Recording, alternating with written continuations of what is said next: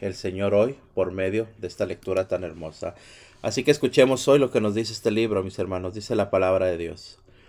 En aquellos días, tan pronto como Pedro y Juan quedaron en libertad, volvieron a donde estaban sus compañeros y les contaron lo que les había dicho los sumos sacerdotes y los ancianos. Al oír esto, todos juntos clamaron a Dios, diciendo, Señor, tú has creado el cielo y la tierra, el mar y todo cuanto contiene.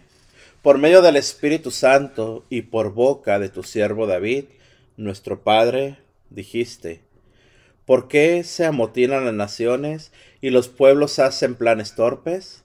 Se sublevaron los reyes de la tierra y los príncipes se aliaron contra el Señor y contra su Mesías. Esto fue lo que sucedió cuando en esta ciudad salieron Herodes y Poncio Pilatos con los paganos y el pueblo de Israel contra tu santo siervo Jesús, tu ungido, para que así se cumpliera lo que tu poder y tu providencia habían determinado que sucediera. Y ahora, Señor, mira sus amenazas y concede a tus siervos anunciar tu palabra con toda valentía. Extiende tu mano para realizar curaciones, señales y prodigios en el nombre de tu santo siervo Jesús. Al terminar la oración, tembló el lugar donde estaban reunidos, los llenó a todos del Espíritu Santo y comenzaron a anunciar la palabra de Dios con valentía. Palabra de Dios, mis hermanos. Bueno, hermanos, hoy en esta, en esta lectura que nos habla la palabra de Dios mediante el libro de Hechos de los Apóstoles, seguimos viendo, mis hermanos, pues prácticamente la, la, formación, el nacimiento, el cómo se va formando poco a poco esta iglesia, esta iglesia católica en la que estamos nosotros reunidos, mis hermanos, esta iglesia que está, que es tan rica, tan rica, mis hermanos, en historia, tan rica en tradición, tan rica en fe, tan rica, mis hermanos, en, en todo el sentido en el que nosotros como católicos podemos nosotros aprender de nuestra iglesia católica, de nuestra madre iglesia católica, mis hermanos. Hoy vemos precisamente, mis hermanos, cómo, cómo después de una tribulación, cómo después de una prueba, cómo después de momentos de dificultad, hables en este momento, no sea la palabra de Dios, mis hermanos, tanto de Pedro como de Juan. ¿Por qué hablamos de esto? Las lecturas de la semana pasada, mis hermanos, habíamos visto cómo a Pedro y a Juan los tomaban presos, como Pedro y a Juan, mis hermanos, los, los cuestionaban, como los maestros de la ley querían quitarles, querían quitar de ellos, mis hermanos, pues precisamente el que hablaran de Jesús, el que siguieran propagando lo que Jesús enseñó, que siguieran hablando del de, poder del Espíritu Santo. Para los fariseos, para los maestros de la ley, para todos estos grupos, mis hermanos, ellos esperaban que con la muerte de Jesús se disipara todo, que con la muerte de Jesús se terminara. Lo que para ellos era una, una doctrina, lo que para ellos era una secta, lo que para ellos era enseñanza que no venía de Dios, porque a final de cuentas los maestros de la ley y todo este tipo de grupos religiosos veían a Jesús como alguien que venía a crear desorden, alguien que venía a hablar en contra de la ley de Moisés porque ellos nunca pudieron entender verdaderamente que Jesús es el Hijo de Dios. Entonces, ellos al querer precisamente, mis hermanos, matar a Jesús, vuelvo a repetir, con eso creían que había terminado todo. ¿Cuál es el problema? Bueno, que ahora quedan precisamente los discípulos, aquellos discípulos, hermanos, vuelvo a repetir, que son, que son miedosos, que no tienen estudios, que no tienen conocimiento, que no tienen absolutamente nada de, de, de qué ofrecer humanamente hablando, por así decirlo, mis hermanos. Hoy los vemos que están, hermano, con una sabiduría tremenda, están con una sabiduría, mis hermanos, en la que cuando ellos hablan, precisamente, ¿qué hace? El pueblo escucha, cuando ellos proclaman, el pueblo se convierte, cuando, cuando Pedro, aquel Pedro, siendo un pescador, sin ningún tipo de estudio, siendo un hombre que negó a Jesús, lo sabemos, siendo un hombre que le falló a Jesús, lo sabemos, bueno, Ahora ese, ese, ese Pedro, mis hermanos, lo vuelvo a repetir porque es importante, aquel Pedro lleno de miedo en el momento en que apresaron a Jesús, hoy vemos a un Pedro que habla con una autoridad tremenda, mis hermanos. ¿Y qué sucede cuando Pedro habla? ¿Qué sucede cuando Juan habla? ¿Qué sucede cuando los discípulos hablan? Vuelvo a repetir, el pueblo se convierte. Los enfermos se sanan. Los demonios son expulsados. Hermano, ante todo esto, lo único que nosotros podemos entender en esto es que se manifiesta Dios por medio de los discípulos. Es que Jesús, es que el Espíritu Santo está obrando, sigue obrando. ¿Y qué es lo hermoso de esto, mis hermanos? Que estas lecturas que nos enseña hoy el libro Hechos de los Apóstoles, esta palabra de Dios, no es solamente, mis hermanos, un relato de lo que sucedió en ese tiempo en el que Jesús ya murió, ya resucitó y fue elevado a los cielos. No, esto sucede, mis hermanos, tanto en este momento que nos explica la palabra de Dios, como en el día de hoy, hoy, en este día hoy, en este momento, hoy, en este día que estamos viviendo. ¿Por qué? Porque precisamente, mis hermanos, nosotros como cristianos, nosotros como hijos de Dios, nosotros, repito, que creemos en el poder del Señor, el poder de Jesucristo, que creemos en la presencia del Espíritu Santo, nosotros que estamos adheridos, que estamos unidos, que somos parte, vuelvo a repetir, de esta bendita iglesia católica, mis hermanos, que a final de cuentas fue fundada por nuestro Señor Jesucristo, fue puesta sobre esa piedra que es Pedro y sobre los discípulos, y hasta el día de hoy seguimos nosotros aprendiendo de ellos. ¿Por qué?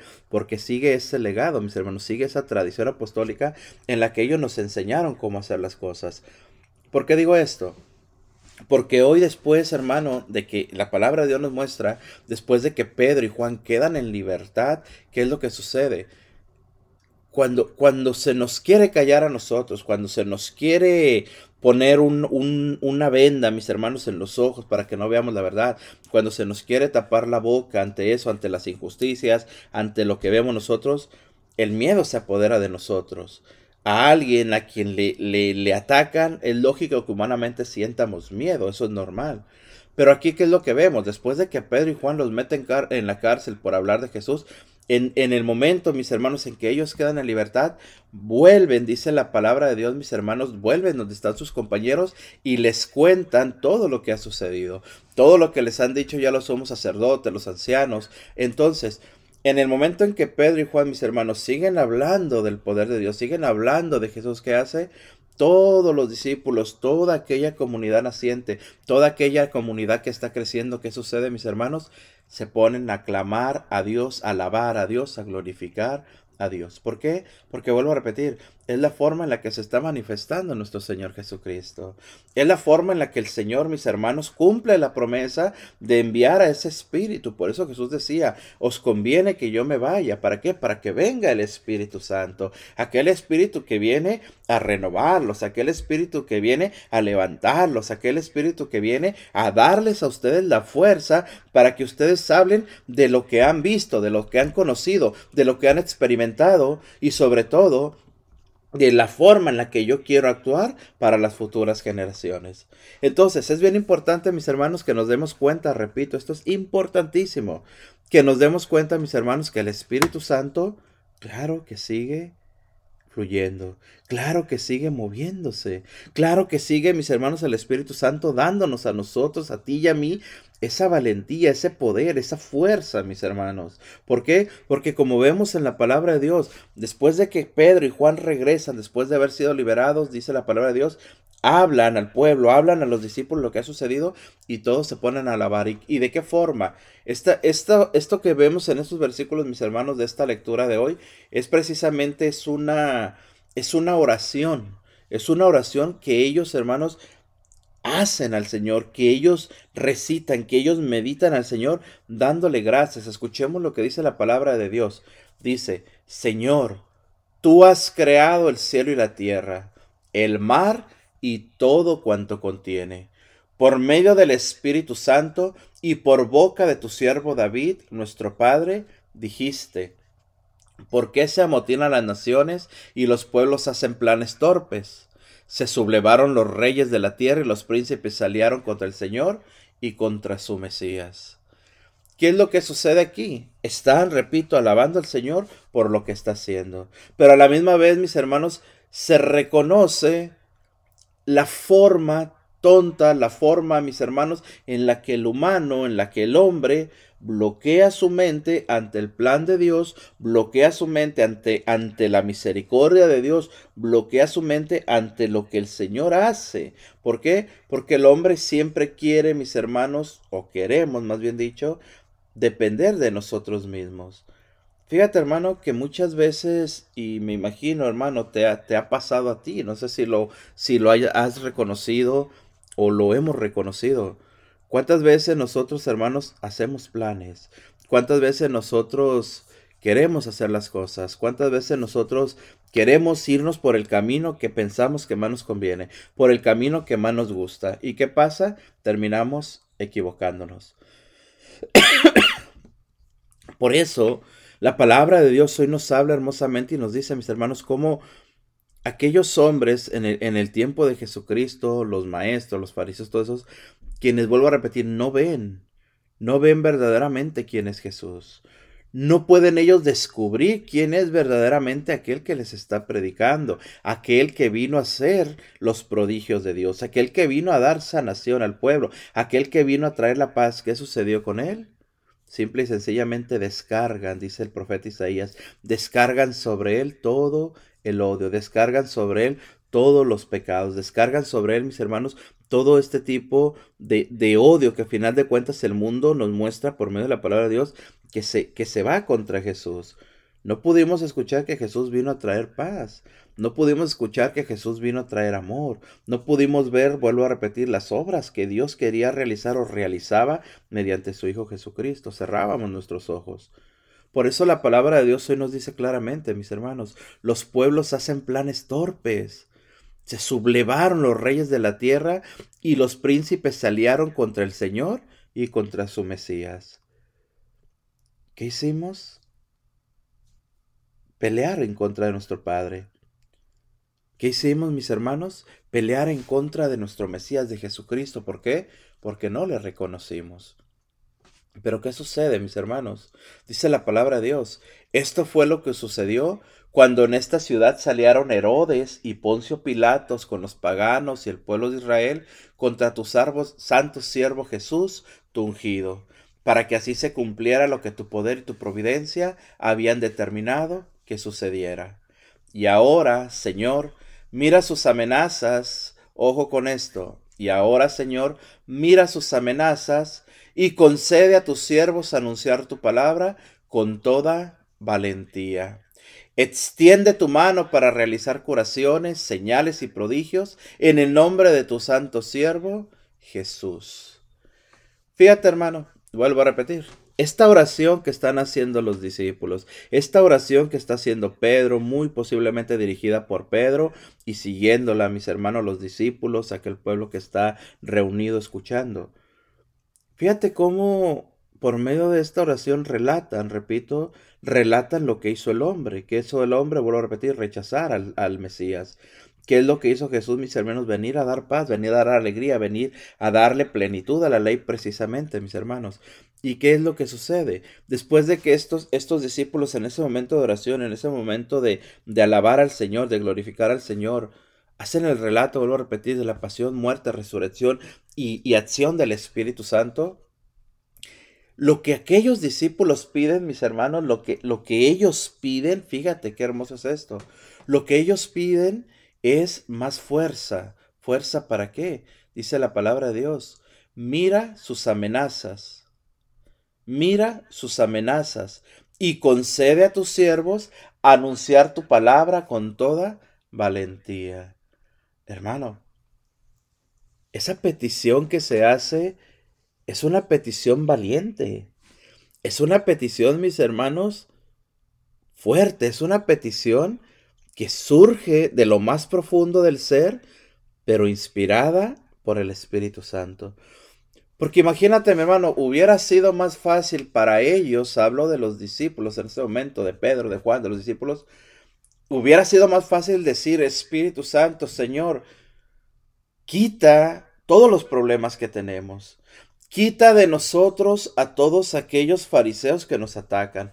Quita de nosotros a todos los que no quieren escuchar tu mensaje. Señor, no dejes que nosotros tengamos que ir a donde hay gente que no nos escucha o gente que nos va a volver a meter presa o gente que no quiere escuchar. No, no, no.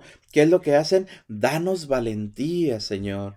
Danos valentía para anunciar tu palabra. ¿Por qué? Porque el mensaje no puede detenerse. La propagación de la palabra de Dios no puede parar.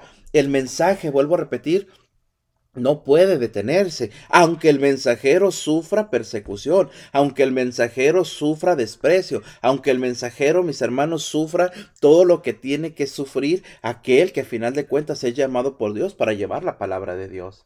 Fíjate, vuelvo a repetir, pongamos especial atención en esto. La oración, mis hermanos, es decirle, danos valentía no dicen, danos comodidad, no dice, llévanos y que estemos seguros a donde vayamos. Ah, o danos, Señor, eh, pues el momento, o llévanos a lugares donde, donde reciban tu mensaje. No, danos valentía, Señor, para anunciar tu palabra. Extiende tu mano, dice la palabra. Extiende tu mano para realizar curaciones, señales y prodigios en el nombre de tu santo siervo Jesús. Fíjate, mi hermano, esta, petición, vuelvo a repetir, esta oración es una oración tan profunda, mis hermanos, donde, repito, los discípulos piden valentía al Espíritu Santo, le piden valentía, vuelvo a repetir, para seguir propagando la palabra de Dios. Piden también que esa, esa valentía vaya acompañada de los prodigios. ¿Por qué? Porque veamos claramente, mis hermanos, dice la palabra de Dios, que todo lo que hagamos sea en el nombre de tu santo siervo Jesús. Extiende tu mano. ¿Para qué? Para que nosotros, es lo que dicen los discípulos, lo que dicen los apóstoles, para que nosotros podamos realizar lo que tú realizaste, para que nosotros podamos también extender la mano, poner la mano y que los enfermos se sanen que nosotros podemos en, tu nombre Jesús hablar y que el pueblo se convierta, que podamos sanar a, a, los enfermos, que podamos darle vista a los ciegos, que podamos hacer caminar a los paralíticos, que podamos liberar a los oprimidos, que podamos en pocas palabras hacer lo que tú hiciste. Danos Danos esos prodigios que tú hacías, danos esas señales. ¿Para qué? Para que cada vez que hagamos una obra en tu nombre, Jesús, tu nombre sea reconocido. Para que cada vez que tu poder se manifieste, Señor, tú seas exaltado. ¿Por qué? Porque dice la palabra de Dios, todo lo que hagamos que sea en el nombre de tu santo siervo, Jesucristo. Fíjate, mi hermano, no en el nombre de Pedro, no en el nombre de Juan, no en el nombre de los discípulos, no en el nombre de la iglesia, sino en el nombre de Jesucristo. En el nombre de Jesucristo. Es ahí, hermano, te repito, donde vemos precisamente la acción del Espíritu Santo que hoy está entre nosotros. La acción, mis hermanos, de aquel Jesús que ha resucitado, aquel Jesús que cumplió la voluntad de su Padre, aquel Jesús, vuelvo a repetir, que vino a enseñarnos el amor, que vino a enseñarnos la paz, la alegría, la confianza, que vino a decirnos, mis hermanos, que verdaderamente nosotros, después de morir en esta vida, no es el final para nosotros, sino que es el inicio a la vida en Jesucristo, a la vida en nuestro Padre. ¿Por qué? Porque Jesús vino a comprarnos a precio de sangre. Todo, dice la palabra de Dios, en el nombre de Jesucristo. Termina, mis hermanos, esta lectura diciendo hoy en este día, al terminar la oración, tembló el lugar donde estaban reunidos. Los llenó a todos del Espíritu Santo y comenzaron a anunciar la palabra de Dios con valentía. Hermano, entendamos esto. Y esto es hermoso, vuelvo a repetir. Tembló, dice la palabra de Dios. Tembló el lugar donde estaban reunidos. ¿Por qué, se, ¿Por qué se manifiesta temblor?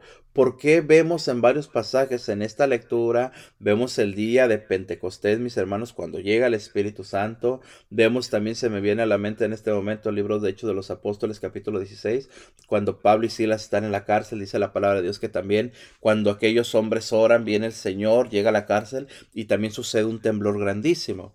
¿Qué, ¿Qué es el temblor o por qué se manifiesta con esta forma? el poder de Dios, cuando el poder de Dios se manifiesta, cuando el poder de Dios llega, mis hermanos, cuando el poder de Dios cae, la tierra no lo puede soportar, tiembla, se manifiesta. Fíjate de qué poder estamos hablando. Fíjate de qué fuerza estamos hablando, mis hermanos. Y esa fuerza, vuelvo a repetir, se manifiesta en lo material. Hables en la construcción, hables en la casa, hables en el lugar donde están. Ahora imagínate en el corazón del, hombre lo que hace ese, ese temblor, lo que hace en el corazón del hombre esa fuerza, mis hermanos. Por eso dice la palabra de Dios. Al terminar la oración, tiembla el lugar donde estaban reunidos, los llena del Espíritu Santo a todos y comienzan a anunciar la palabra de Dios con valentía. Fíjate, mi hermano, vuelvo a repetir, esto es algo verdaderamente importante para cada uno de nosotros, para que verdaderamente, mis hermanos, lo meditemos, para que verdaderamente, mis hermanos, nos demos a la tarea de descubrir verdaderamente lo que el Espíritu Santo hace en el corazón del hombre. Recibir al Espíritu Santo, llenarnos de Espíritu Santo, buscar al Espíritu Santo, es creerle, creerle al Espíritu Santo que Él nos ha quitado el espíritu de timidez, que Él nos ha quitado el espíritu de miedo. Precisamente que cuando recibimos al Espíritu Santo, nosotros dejamos de ser el hombre miedoso, dejamos de ser el hombre que tiene inseguridades, dejamos de ser el hombre que no sabe hablar, dejamos de ser el hombre que no sabe cómo expresarse. ¿Para qué? Para convertirnos en un hombre que sabe hablar, convertirnos en un hombre que sabe expresarse, convertirnos en un hombre que sabe manifestar el poder de Dios y convertirnos en un hombre que sabe creerle al Espíritu Santo y que ese Espíritu Santo me hace hablar, me hace comentar, me hace explicar, me hace entender lo que no entendía. Cuando digo hombre, lógico, estoy hablando del humano, no solamente del sexo, no estoy hablando hombre y mujer. Pero eso es lo que hace el Espíritu Santo en nosotros, mis hermanos. Por eso te repito, es bien importante que nosotros le creamos al Señor, de que dejemos de lado el, Espíritu que nos calla, al Espíritu que nos, que nos mantiene callados, con miedo, con temor. No. Hermano, recibir al Espíritu Santo, creer en el Espíritu Santo, es recibir un espíritu de valentía. Un espíritu, mis hermanos, de amor, de gracia, de paz, de presencia, de fuerza, mis hermanos. Por eso te repito, la palabra de Dios nos sigue enseñando y nos hace, nos hace un, un miramiento, nos hace, mis hermanos, un señalamiento hermoso de, de, que retrocedamos un poquito y veamos a los discípulos que corrieron, que dejaron, dejaron solo a Jesús cuando lo aprendieron. Que veamos aquel Pedro, repito mis hermanos, que lo negó tres veces y que después nos muestra que estaba sumergido en una, en una tristeza grandísima, Pedro, porque por haber negado a Jesús, ¿qué hizo el Señor? Vino, lo levantó, ¿qué hace el Señor? Envía a su Santo Espíritu y aquel Pedro timorato, aquel Pedro con miedo, aquel Pedro que no sabía hablar, aquel Pedro que no sabía expresarse, hoy es un Pedro que habla elocuentemente, hoy es un Pedro que tiene sabiduría, hoy son discípulos, mis hermanos, que saben hablar del Señor, hoy son discípulos que hablan en el nombre de Jesús, hoy son discípulos que hacen sanaciones en el nombre de Jesús. He ahí la fuerza del Espíritu Santo. Ahora, mi hermano, yo te invito, ¿por qué no? Yo te invito a que tú veas en qué parte estás tú. Todavía te manejan, y esto dicho con mucho respeto, todavía te manejan, todavía te mueven, todavía es más fuerte tu miedo de hablar de Jesús, de obrar en el nombre de Jesús, de correr ante las cosas que el Señor te pide tienes valentía, mi hermano, y no te importa lo que hay por delante, con tal de hablar de Jesús, con tal de proclamar a Jesús, con tal de predicar de Jesús. Si aún no lo hacemos, hermano, ¿qué tenemos que hacer? Busquemos, busquemos al Espíritu Santo para que nos toque, para que nos guíe, para que nos levante y para que nos muestre precisamente el amor, la fuerza, la gracia que viene de Él, mis hermanos. Así, así como se manifestó en los discípulos, así como aquellos discípulos, vuelvo a repetir, reconocen el poder de Dios, descubren el poder de Dios, dan gracias al cielo por el poder de Dios, dan gracias al cielo por la manifestación que el Señor hace en el corazón de ellos y porque verdaderamente el Espíritu, mis hermanos, responde a nuestras oraciones. Así que, pues en verdad, mis hermanos, en el nombre del Señor Jesucristo, yo te invito a que sigamos descubriendo, que sigamos viendo verdaderamente, te repito, mis hermanos, y sobre todo, hermanos, que sigamos nosotros viendo lo que el Espíritu de Dios hace en nuestro corazón, en nuestra vida y en nuestra alma, mis hermanos. Sigamos meditando hoy en esta mañana, mis hermanos, en el nombre del Padre, del Hijo y del Espíritu Santo. Amén, mis hermanos.